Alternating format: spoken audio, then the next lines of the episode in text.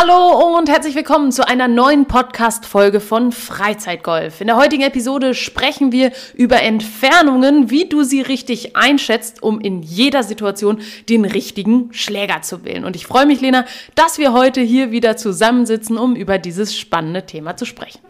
Ich freue mich auch und das Thema ist ja auch sehr vielfältig. Ähm, Absolut. Ich denke, man kann äh, das Thema grundsätzlich in drei Bereiche einteilen. Das heißt zum einen ähm, ganz klassisch die Pfähle oder Pfosten äh, auf einem Golfplatz, die entsprechend eine Idee darüber geben, wie weit man denn vom Grün entfernt ist. Nummer zwei ist Entfernungsmesser und Nummer drei sind GPS-Systeme, Golfuhren. Dann gibt's noch GPS-Tracker, die äh, Tracker, die einem das entsprechend ähm, anzeigen oder auch Golf-Apps, die entsprechend auch mit der Technik arbeiten. Und dieses Thema heute hat einen ganz besonderen Hintergrund, denn wir haben uns sehr, sehr intensiv mit Entfernungsmessern beschäftigt, haben dort verschiedene Modelle verglichen und wenn dich das interessiert, dann schau doch einfach mal auf unserem Blog vorbei. Unter freizeit.golf erhältst du die wichtigsten Informationen rund um Entfernungsmesser verschiedener Preisklassen, die auch verschiedene Funktionen haben. Wenn dich das also im Detail interessiert, schau dort gerne vorbei. Und da wären wir auch in dem ersten Bereich, mich bringt das ein bisschen aus dem Konzept, dass du die Folge gliederst, weil das eigentlich meine Aufgabe ist. Aber im ersten Bereich wollen wir über Entfernungsmesser sprechen. Und vielleicht erklärst du kurz, ähm, ja, wann diese zum Einsatz kommen, warum die sinnvoll sind und für wen die vor allem sinnvoll sind. Genau, also jetzt hier in der Podcast-Folge quasi markenunabhängig rein über das Thema äh, an sich, modellbezogen dann entsprechend auf unserem Blog. Also Entfernungsmesser sind entsprechend äh, Laser-Messgeräte im Prinzip, äh, die einem die genaue Distanz zur Fahne vom Messpunkt äh, geben. Das heißt, man steht auf dem Platz, man weiß nicht genau, wie weit ist es denn jetzt wirklich visiert die Fahne durch eine Art Fernglas, würde ich es mal ja. nennen, an. Ähm, Objektiv quasi. Je nach ja. Modell hat man auch noch eine äh, haptische Bestätigung Haben dafür, dass man die ähm, ähm, Fahne richtig äh, anvisiert hat und bekommt dann auf, glaube ich, ein Hundertstel oder ein Zehntel, glaube ich, genau, äh, je nach Modell, ähm, dann die Entfernung. Ja, die meisten Hersteller garantieren eine Genauigkeit von bis zu einem Meter oder von einem Meter Abweichung, was für den Freizeitkäufer natürlich völlig ausreichend ist. Nein, ich meinte, du kriegst ja bei, also du kriegst eine Nachkommastelle, ne? Ach so, ja, das kommt ein bisschen drauf an. Es gibt welche, die geben eine Nachkomma, es gibt aber das spielt welche. natürlich keine Rolle, ob es jetzt eine, zwei ja, oder doch. keine ähm, ist, würde ich jetzt behaupten, Laser sind grundsätzlich eine der genaueren Möglichkeiten, Distanzen auf dem Platz zu messen oder zu schätzen setzen. Das heißt, wer wirklich ähm, basierend auf genauesten oder möglichst genauen Werten äh, spielen möchte, für den ist sicherlich der Entfernungsmesser dann die richtige Wahl. Jetzt muss man aber ein wenig differenzieren. Und zwar vielleicht wird das dem Thema auch ganzheitlich nochmal gerechter. Es bringt ja jetzt nichts, am Abschlag zu stehen, zum Beispiel bei einem Paar 5 und dann irgendwelche Sachen auszulasern. Dann kennt man die Entfernung eigentlich auch, weil das steht ja auf dem Schild. Ja, aber ähm, man kann natürlich auch Hindernisse ausmessen und Co. Das halte ich persönlich für nicht so sinnvoll, weil wir haben schon auf ganz, ganz vielen Rund, äh, Runden darüber gesprochen, auch wenn man nicht ins Wasser spielen will und dann irgendwie nur an Wasser denkt, dann spielt man doch in, ins Wasser. Und ähm, ich denke, diese, ähm, diese Lasertechnologie ist vor allem dann hilfreich, wenn es wirklich um Schlägerwahl geht, wo man auch, ähm, ja, sage ich mal, immer in Zehner-Schritten weitergeht. Also ein Eisensatz, wenn ich jetzt sage, okay, ich spiele mein Neuner Eisen, ähm, ja, zehn Meter kürzer als mein Achter und, und so weiter, äh, dann macht das, glaube ich, Sinn, weil man dann natürlich irgendwann so einen so einen Kipppunkt hat, wo man dann den unterschiedlichen Schläger nimmt. Aber auch da muss man natürlich die Situation richtig einsortieren, denn es bringt nichts, nur nach Entfernung zu gehen. Es kann ja durchaus sein, dass ich unter einem Baum stehe, ich sehe das Grün und denke mir, ja, das ist genau meine Entfernung für ein Pitching Wedge, berücksichtige dann aber nochmal, Pitching Wedge, Moment mal, fliegt mir eigentlich gegen den Baum. Also es bewahrt einen nicht vorm Nachdenken, so würde ich es mal nennen. Nee, also es gibt einem lediglich den Messwert äh, vom Standpunkt bis zur Fahne und beim Rest ist man natürlich wieder auf sein Golfspiel irgendwie angewiesen. Ähm, anderes Beispiel ist, ähm, dass man ja auch äh, sich anschauen muss, wie ist denn das Grün konzipiert. Also wenn die Fahne meinetwegen 120 Meter entfernt ist und ich meinen Schläger spiele, der genau 120 ja. Meter Carry hat, ähm, dann ist das mit Sicherheit nicht der richtige Schläger. Also auch da muss man eben schauen, ähm, wo soll mein Ball aufticken ähm, und dann muss ich wieder schätzen. Ne? Also da muss ich das von der Fahnenposition entsprechend addieren oder subtrahieren. Also es ist jetzt nicht der Freifahrtschein, ich weiß, das sind 100 Meter, also nehme ich mein Eisen 9 oder keine Ahnung was. Äh, man muss schon noch nachdenken. Aber es hilft natürlich, eine eigene Datenbank an Erfahrungen aufzubauen, weil ich natürlich dann in der Kopplung mit den Zahlen genauere Erfahrungswerte aufbauen kann. Absolut. Und es gibt ja auch äh, durchaus unterschiedliche Talente, sag ich mal, Distanzen zu schätzen. Absolut, also, das ist mir auch schon ähm, aufgefallen. Ohne jetzt glaub, Namen nennen zu wollen, aber wir kennen eine ja. Person, die hat das, also die und das schätzt auch, das komplett falsch ein. Ja, das ist und für die ist so ein Laser natürlich Gold, Gold wert, ja. weil äh, man dadurch natürlich einfach auch Sicherheit bekommt äh, und äh, nicht ganz äh, ohne Kenntnis der Entfernung auf dem Platz steht und dann, äh, ja, sag ich mal, russisch Roulette mit äh, Schlägern spielen muss. Ja, und das kann ja auch durchaus medizinische Gründe haben, zum Beispiel, dass ja. man irgendeine äh, Sehschwäche hat, die einem entsprechend dieses dreidimensionale Sehen erschwert. Ja. Ähm, also in dem Punkt ist, ist eine Entfernungsgebung durch einen Laser total gut. Ähm, weil man dann überhaupt mal eine Idee hat, sind es jetzt 100 Meter, sind es 200 Meter oder sind es 70 Meter? Ja, das kann man sich als Person, die dieses Problem nicht hat, gar nicht vorstellen, aber das sind sogar relativ viele Menschen mit konfrontiert, dass Entfernung abschätzen einfach schwierig ist. Ich glaube zum Beispiel, dass ähm, Personen, die, ähm, sagen wir mal, eine ein gutes Verständnis für Mathematik haben, ähm, Entfernung auch gut schätzen können. Aber Weil da das dreidimensionale Sehen, beispielsweise Vektoren und Co., ne, ohne dreidimensionales äh, Sehen, ist irgendwann, ist man mit dem Werkzeug der Mathematik dann auch an seiner Grenze. und ähm, das hilft dann, glaube ich, schon, wenn man irgendwie ein bisschen logischen Verstand für, äh, ja, Dreidimensionalität hat. Aber Mathematik ist ein gutes Stichwort. Und zwar können wir jetzt mal gleich auf den Satz des Pythagoras eingehen. Denn äh, wer sich mit den äh, Golfentfernungsmessern ein wenig beschäftigt, der weiß, dass es einen Turniermodus gibt. Und dieser Turniermodus, den braucht es, ähm, um die sogenannte Slope-Funktion auszustellen. Und Lena, ich möchte mir ja jetzt nicht äh, anmaßen, hier äh, die, die, den Satz des Pythagoras zu erklären. Vielleicht kannst du es tun ähm, und uns sagen, was dahinter steckt. Was ist die Slope-Funktion und warum ist die in Turnieren nicht erlaubt? Ja, die Slope-Funktion geht noch mal einen Schritt weiter als die reine Distanzmessung. Sie bereinigt die Distanz um bestimmte Verfälschungsgrößen, nenne ich sie mal. Das Sag könnte, einfach Höhen. Nee, es könnte zum Beispiel Wind sein. Manche rechnen okay. in der Slope-Funktion sogar Gegenwind mit ein, was ich ähm, ziemlich äh, bemerkenswert finde. Und ähm, primär ist die Slope-Funktion aber ähm, dass sie eben Höhenunterschiede rausrechnet. Und ganz konkret heißt das, wenn der Abschlag jetzt auf einem Plateau ist und äh, man spielt in auf ein Grün, welches, sagen wir, 20, 30 Meter unterhalb des Abschlagsniveaus liegt, dann äh, misst man ja quasi von ähm, dem Abschlag zur Fahne eine andere Länge als ja, die Diagonale. eigentliche Flugweite ja. ähm, des Balles ist. Und das kann man entsprechend durch den Satz des Pythagoras ganz gut raus herausfinden, dass entsprechend die Hypotenuse die längste Seite des Dreiecks die ist. Die gegenüber von dem rechten Winkel, Lena, ich war auch in der ja, Schule. Ja, genau. Und ähm, wir müssen aber in der Slope-Funktion wird das automatisch gemacht, dass man entsprechend nicht die Hypotenuse ähm, als äh, Maßgebung nimmt, sondern die ähm, Kathete, kann jetzt nicht sagen an Kathete oder gegen Kathete, kommt auf den Winkel Interessiert an. auch keinen. Genau, aber sie ist genau. auf jeden Fall kürzer. so, und das ist die Slope-Funktion jetzt ja. mal etwas mathematisch erklärt, aber macht natürlich auch Sinn, dass diese Funktion im Turnier entsprechend auch nicht erlaubt ist. Absolut. Und äh, ich meine, ähm, am Ende ist das für uns auch hier so ein bisschen schwer vorstellbar, weil wir sind ja hier äh, im guten alten Flachland. Ja, genau, wir sind also Flachland, also, Tiroler. und hier gibt's keine Berge und nee, Höhenunterschiede. Kleine Anekdote am Rande. Wir sind früher immer mit der, im Fahrrad zur Schule gefahren und in dem Ort, wo wir wohnen, hier ist wirklich kein einziger Berg, oder? Nein, kein ist einziger. hier, also hier ist nichts. Nein. Also das nächste, was Plattes dann so drankommt, ist der Teutoburger Wald. Da wird's da dann schon mal schon deutlich bergiger. Aber äh, auf unserem Schulweg haben wir mal gesagt, also der, der größte Berg, den es zu erklimmen galt, war die Unterführung. Und das ist ungelogen so eine ganz, ganz flache, moderate, äh, genau, unter den Bahnschienen her. Und äh, das war immer schon anstrengend genug. Deswegen ist es natürlich für uns hier in der Gegend äh, auch nicht ganz so entscheidend mit der Slope-Funktion. Aber Österreich, Bayern, Gran Canaria. Gran Canaria.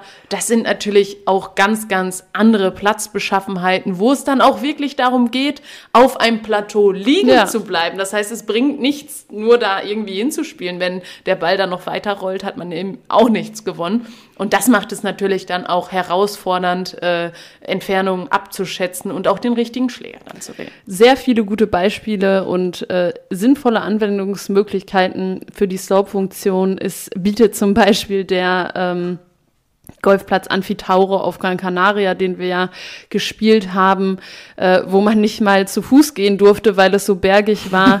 Das heißt, man hatte einen Golfkart und dann auch genug Höhenunterschiede zwischen der Fläche, wo man geschlagen hat und der Fläche, wo man hinschlagen Dem wollte. sogenannten Abschlag und dem sogenannten Grün. Naja, aber Oder man kann ja auch auf einem, also auch das Fairway ist ja teilweise, also ich glaube, meine Meinung jetzt mal, also niemand steht ja streng genommen am Abschlag und misst dann die Distanz zur Fahne, oder? Also da guckt Außer man ja eher, Paar drei vielleicht. ja, aber da guckst du doch eher aufs Schild, oder?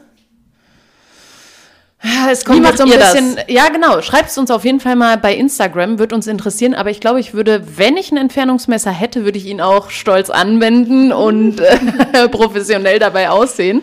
Ähm, nee, Spaß beiseite. Ich glaube, dass. Ähm, dass äh, das für die Golfer entscheidend ist, für die auch die Position der Fahne entscheidend ist. Wir sind ja, Ja, an einem Punkt in unserer äh, Golfentwicklung, wo es bei einem Paar 3 primär darum geht, auf dem Grün zu landen. Und vielleicht wer- ich denke jetzt mal an unsere berühmt-berüchtigte Bahn 13, wo die Fahne unten und dann macht das Grün so eine Welle nach oben, wo dann auch noch mal so ein Plateau ist, maximal im Abschlag sich noch vorzunehmen, unten oder oben landen. Ja. Also aber nicht links, rechts kann man sich vornehmen, bringt aber nicht viel. Und deswegen ist das, glaube ich, dann eher für die Golfer, die ähm, ja da Auf einem anderen Niveau spielen. ja, absolut. Und das ist ja auch völlig in Ordnung. Apropos anderes Niveau, das bringt uns dann zum, zur zweiten Möglichkeit, denn am Anfang ist es vielleicht gar nicht so sinnvoll, mit einem Entfernungsmesser zu spielen. Haben wir auch, ähm, ja, haben wir auch lange nicht gemacht, machen wir auch immer noch nicht. Immer, also nicht regelmäßig, ähm, weil der Golfplatz gibt natürlich auch ganz, ganz viele Anhaltspunkte zu Entfernungen. Ja. Und das sind zum einen die von dir genannten Schilder, die man am Abschlag findet, aber eben auch Markierungen auf dem Platz. Und wir haben alle unsere Platzreifeprüfung bestanden, sodass das eigentlich ähm, in Fleisch und Blut übergegangen sein sollte, mit den äh, berühmt-berüchtigten Pfählen mit Ringen. Und ich finde es bis heute nicht ganz logisch, aber ich weiß es mittlerweile und vielleicht kannst du uns da die Definition hier mal außer Hüfte schießen. Ja, ich probiere es. Ähm, meistens gibt's drei ähm, ja, Distanzen, welche durch äh, Pfosten markiert werden. Das sind zum einen ein Ring 100 Meter, Ja, zwei Ringe fünf, 150 Meter, Ja. drei Ringe 200 Meter. Richtig? Ich habe es mir auch Und- noch mal geöffnet, weil nichts ist schlimmer als in so einem Format so Fake News. Und ja, das stimmt. Und ich finde es aber auch heute immer noch nicht logisch, ähm, dass es so ist, weil man denkt sich ja, ein Ring 100 Meter, dann müssen zwei Ringe 200 Meter sein, wenn man Ja, so im Dreisatz nämlich. Ja. äh, rechnet. Zumindest wenn man so die, äh, die, Logik- Bahnbarken Ja. quasi Logik überträgt auf, äh, Oder die Logik vom Andreaskreuz. das meine ich doch. Ach so, ich Das sind doch die Bahnbarken, das Andreaskreuz. Bahnbarken. Ich war jetzt bei Golfbahnen. Ach so, nee. Oder äh, wenn man von der Autobahn runterfährt, die Ja, drei blauen. Striche, zwei Striche, ein Strich, immer 100 Meter. Also das sind für mich so ähm, Sachen, die würden auf der Hand liegen, aber der Golfsport ist besonders. deshalb Besonders toll und deswegen besonders gibt's hier eine andere Skala. äh, gibt's hier in 50er Schritten dann 100, 150, 200. Gibt aber gute Anhaltspunkte und reicht am Anfang auch völlig aus, sich äh, darauf zu äh, konzentrieren. Schult, finde ich auch gut die Fähigkeit, auch ohne äh, Distanzmesser äh, zu spielen. Und gerade auf dem Heimplatz, sag ich mal. Ja, da ähm, hast du irgendwann die Entfernung. Weiß einfach. man irgendwann schon ungefähr, in welchem Bereich man normalerweise liegt und ähm, kann dann auch eigentlich ohne Entfernungsmesser ganz gut abschätzen, was jetzt der richtige Schläger sein soll. Aber auf fremden Plätzen ist es natürlich super Deutlich hilfreich. schwerer. Absolut. Geht dir das auch so? Fremde Plätze erscheinen einem immer länger? länger? Ja. ja, okay. Erscheint mir auch so. Weiß auch nicht warum, weil ich finde zum Beispiel, wir haben auf unserem Heimatplatz durchaus auch ein paar fünf, was ich extrem lang ja. finde. Also, wo ich jetzt auch sagen würde, im, im Distanzvergleich ist das schon eines der längeren Paar 5 ja. hier von den Plätzen, die wir gespielt haben. Trotzdem erscheinen mir Paar 5 auf anderen Plätzen ja. länger. Gut. Ähm, das haben wir ein ähnliches, haben wir ein ähnliches äh, ähnliche Wahrnehmung. Ich wollte jetzt nochmal den Vergleich ziehen, äh, warum wir ohne Distanz oder ohne Entfernungsmesser oder ohne weitere Hilfsmittel auch anfangs auf die Runden gegangen sind. Ähm, ich vergleiche das immer so mit äh, Autofahren lernen. Und in der, wir waren so in dieser Zeit, wo wir Autofahren gelernt haben, wo gerade so die, äh, die Autos äh, vermehrt Automatik hatten. Also früher war es ja so, ich weiß nicht, ob das wirklich so war, aber in meiner Wahrnehmung war es so, dass große Autos waren Automatikfahrzeuge, also so diese typischen Geschäftskombis. Äh, und dann hatte man so Kleinwagen. Hier hatte man dann häufig einen Zweitwagen, weil öffentliche Verkehrsmittel, naja, abhaken. ähm, und dieser Zweitwagen war ein Schaltwagen. So, und äh, das waren häufig dann kleinere Autos, keine Ahnung, Golf und Co. Und äh, wir waren gerade so in der Phase, da waren Elektroautos noch nicht so angesagt, aber man hat schon gesagt, schon, ja. man hat schon gesagt, irgendwann brauchen wir nicht mehr schalten, weil Elektroautos werden sowieso alle äh, nur noch Automatik betrieben. So, und dann hat, musste man sich entscheiden, ob man den Führerschein auf einem Schaltwagen macht oder Automatikwagen. Und damals war es so, oder ich glaube, heute ist es immer noch so, wenn du das nicht in einem Schaltwagen machst, dann darfst du keinen Schaltwagen fahren. Und deswegen ja. glaube ich, dass man mit Schalten fahren lernen sollte, zumindest in unserer Zeit, in fünf, sechs, sieben, acht, neun, zehn Jahren vielleicht nicht mehr.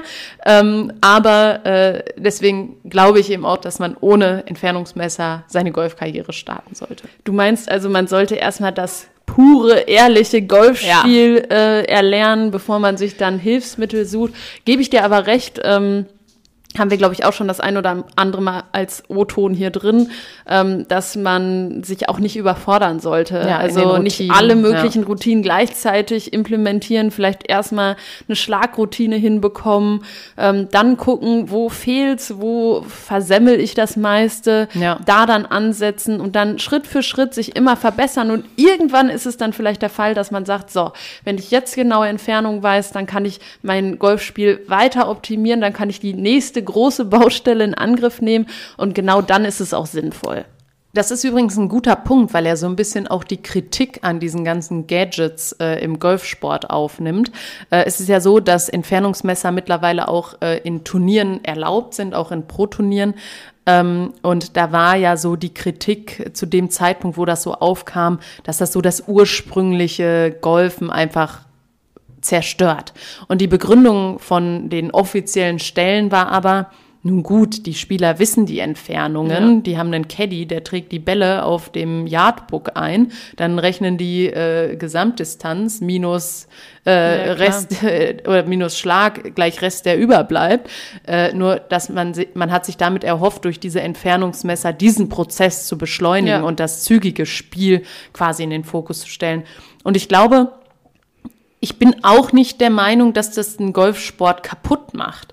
Ich glaube, für den einen oder anderen ist es aber trotzdem sinnvoll, erstmal ohne Hilfsmittel zu spielen und sich nach und nach dann seine eigenen Baustellen anzugucken, um dann daran konkret zu arbeiten. Ich will aber nicht den Eindruck erwecken, als bräuchte man eine, einen vollen Golfbag mit mhm. allen möglichen Gadgets, die es gibt, äh, nur damit man im Golfsport irgendwie Spaß haben kann. Das ist das Klassische, ähm, was häufig, glaube ich, in ausrüstungsintensiven Sportarten ähm, einfach auch passiert, ja. dass äh, man sehr viel kauft ja. ähm, und gar nicht äh, die Käufe an seine eigenen Bedürfnisse wirklich anpasst, sondern sagt, so, Radsport ist eigentlich ein gutes Beispiel. Das Carbon-Fahrrad. Mit demjenigen, äh der drauf sitzt, der vielleicht dann doch 10 Kilo mehr hat, als er müsste. Aber da muss man er, sich dann überlegen. Dafür hat er am Fahrrad 100 Gramm Ja, gespart. ob das dann entsprechend ähm, die Probleme löst. Ist ja egal am ähm, Ende. Nein, du, ich will das auch nicht madig reden. Ich denke mir auch bei manchen Sachen, ob ich jetzt an dem Punkt bin oder nicht, ist, ist mir, mir egal. egal. Ich kaufe mir dann das Profi-Gerät, wenn ich es haben will und äh, freue mich dann daran. Das will ich überhaupt nicht irgendwie schlecht reden.